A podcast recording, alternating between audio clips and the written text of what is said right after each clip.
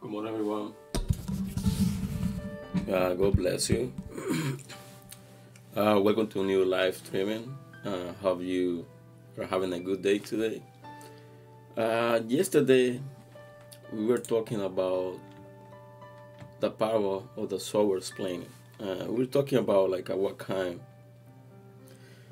what is what's the, the meaning of every like a kind of ground, like every her like uh, means like a kind. At the end, we were saying like uh, you know when you receive a word, uh, you understand it, and but all depend like uh, your level of faith, and that's how the the word is gonna make a fruit.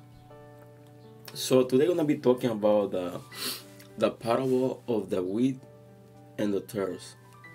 Uh, this is a very deep uh, text, and that's very uh, interesting too because it's talking about you know we are together with other people. We are together with the you know people that doesn't think that doesn't believe the same thing we do. So that's in the book of Matthew, chapter 13, verse 24 to 30.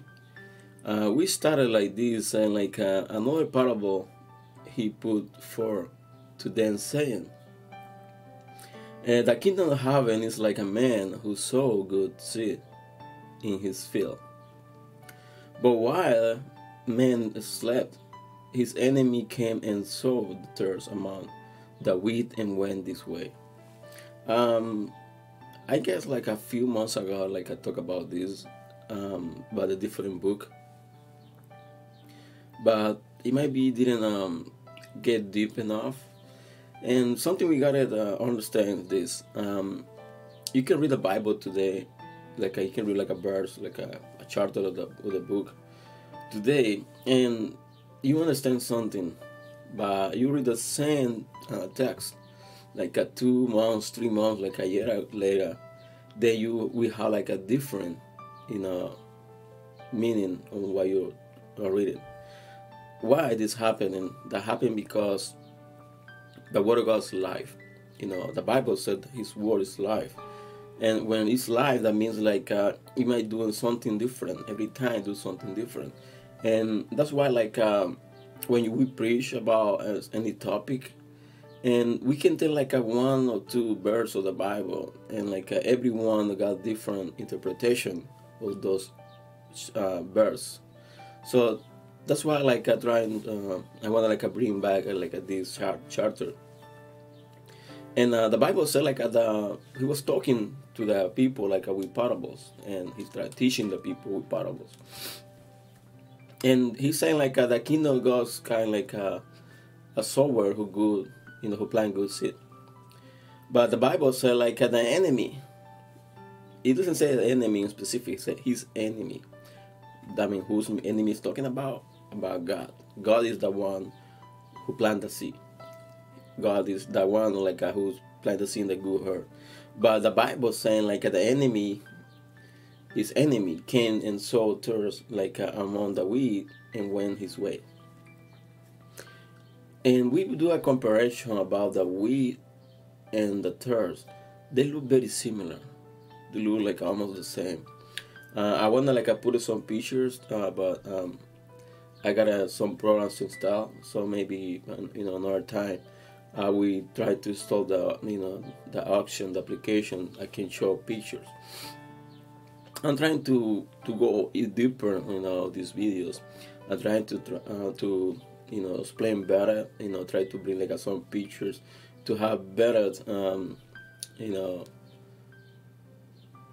what does this mean um when i said to have better meaning you know of what we're reading or what we're talking about and uh so the next verse saying like about with when the the grain had sprouted and produced a, a crop then the tares also appear so the servants of the owner came and said to him, Sir, do you not sow good seed in the in your field?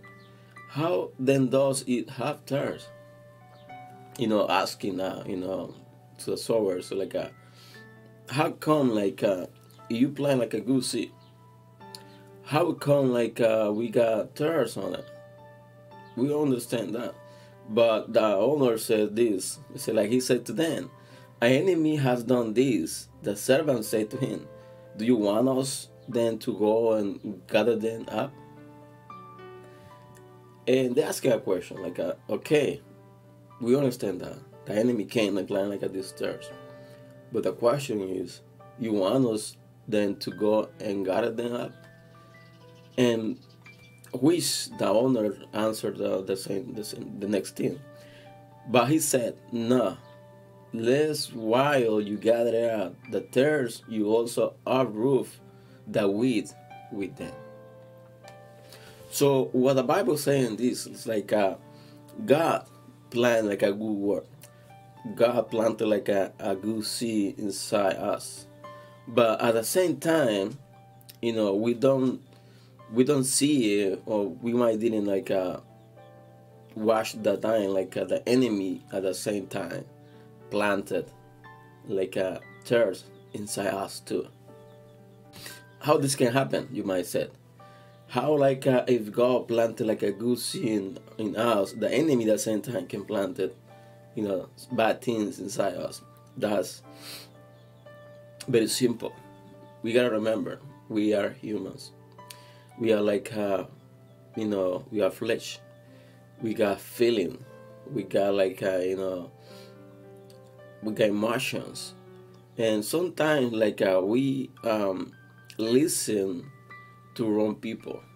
Sometimes we listen to wrong people, and we said like a wrong people. We are meaning about wrong people means like uh, something he give like a, a different message that you have received, and doesn't means like uh, that's gonna be a real enemy from you, but everybody got different ways, you know, to have a relationship with God everybody like uh, got different way to be close to God.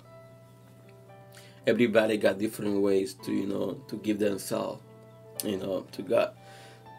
And someone that might be even your wife, even your husband, you know, on on a really close friend from you, who can bring like a, a different word than God have been spoke to you. And this guy, this person became the enemy and I don't wanna. I'm trying to understand you. What I'm trying to say. It's like a, someone that doesn't mean is your enemy because we wanna do something back to you, and someone became enemy of the word of God when this person is not connected with God, and with this person is trying to go forward. They're trying to, you know, to walk by the way he think or the way she think and that doesn't get close to God to be able to to get mature, to be able to you know to to get knowledge, to know God, and they're giving a word to you according to their feeling, giving a word to you according what they think, but something is what we think, but something else what God think, and that's why when like uh, God planted a really good seed in you but the enemy at the same time use someone else to plant something against it. Something like you know try to to you know to make you confused. That's why that guy is saying the Bible saying like uh, no, let them grow up together. And at the end, and it does gonna the say charter. It's like uh, let's both grow up together into the harvest. And at the time of the harvest, I will say to the reapers, First gather together, then tares and bind them and bundle to burn them, but gather the wheat into my barn. The Bible says, well, like uh, when the harvest came, you know, they're gonna both gonna, you know, be planted. But at the end, gonna be separate the tares from the wheat.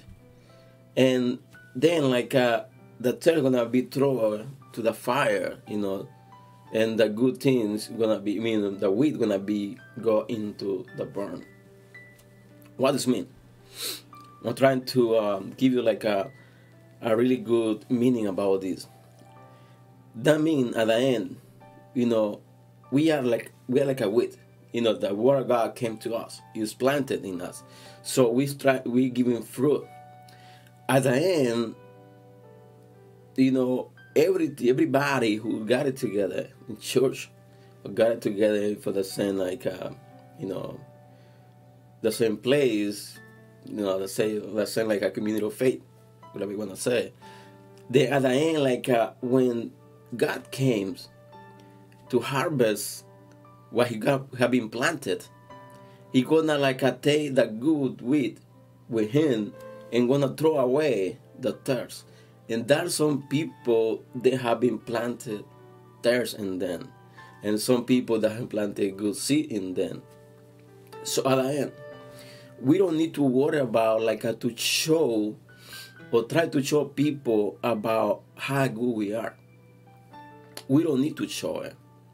We're not trying to show the people how good we follow, you know, the instructions. We, we don't need to show the people how good, we know, how close we are with God. God, at the end, is gonna make public everything. And doesn't matter like uh, how hard we try to be someone who really we are now. You know, at the end, God gonna show up and say like, uh, "These are my selected one. These all the one have been like uh, received the word. They understood the word, and they keep it and they make a fruit, and they change the way they were, that shape they are, that, that you know they change their mind, they change everything, and now when the harvest came, then we're gonna go to his barn. We're gonna go to the, his kingdom. We're gonna go back where we belong to his presence.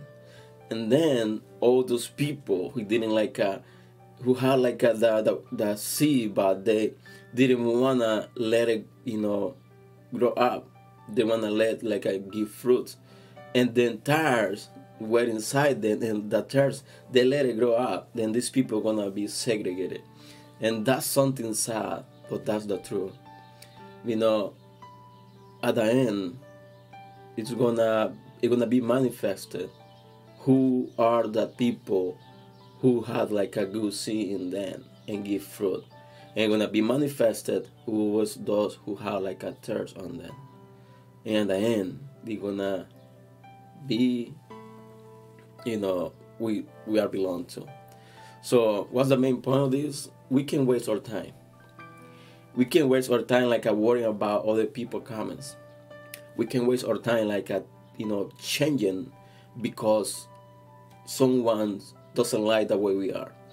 We gotta change when God tells us to change, and He's He's the one who made the change, not the people. And we cannot be wasting time. We can't waste any time, you know, worry about what other people's comments saying about us. The most important, that's why God think about us. That's why we need to keep close to Him. That's why we need to keep like a close relationship with Him, and we let you know He see. We let the Word of God, you know, make a fruit inside us, and that fruit they're gonna show up, and all the people they're gonna see it.